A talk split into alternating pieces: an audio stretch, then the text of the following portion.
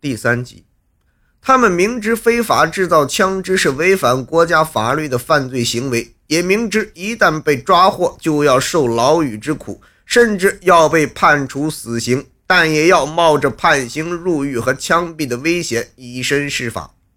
就这样，两千年夏季，同为中州机械厂下岗工人的李海波、申虎合谋加工枪管赚钱。两人共同出资，从河南省长葛市废旧市场购进一些设备。之后，他们又召集原来在一个厂的五名技术工人，购买了机床，并对其进行了改造。在焦作市建设西路嘉禾屯租了个养鸡场，建成一个枪管加工厂。两千年七月，李海波、申虎两人通过中间人老聂，以一百二十元一根的价格，从中州机械厂购买毛枪管四百根，加工后又以每根三百二十元的价格卖给西宁人老马。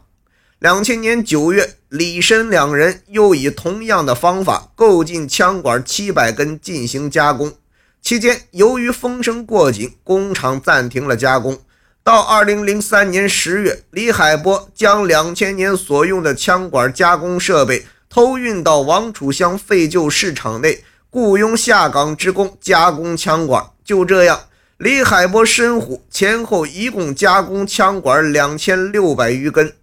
一帮技术工人就这样在刀尖上跳舞，最终将自己的人生彻底改变了。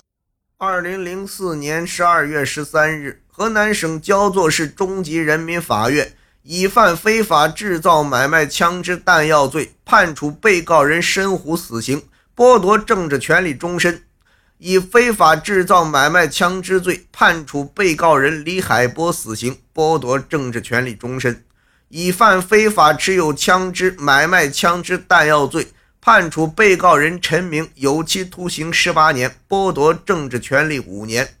以犯非法买卖枪支弹药罪和盗窃罪，判处被告人罗志伟有期徒刑九年；以犯非法买卖枪支弹药罪、抢夺罪，判被告人张金涛有期徒刑七年，并处罚金人民币两千元；以犯非法持有枪支罪，判处被告人何建国有期徒刑三年。以犯非法买卖枪支罪，判处被告人张卓民有期徒刑三年，缓刑五年。本集播讲完毕，感谢您的收听。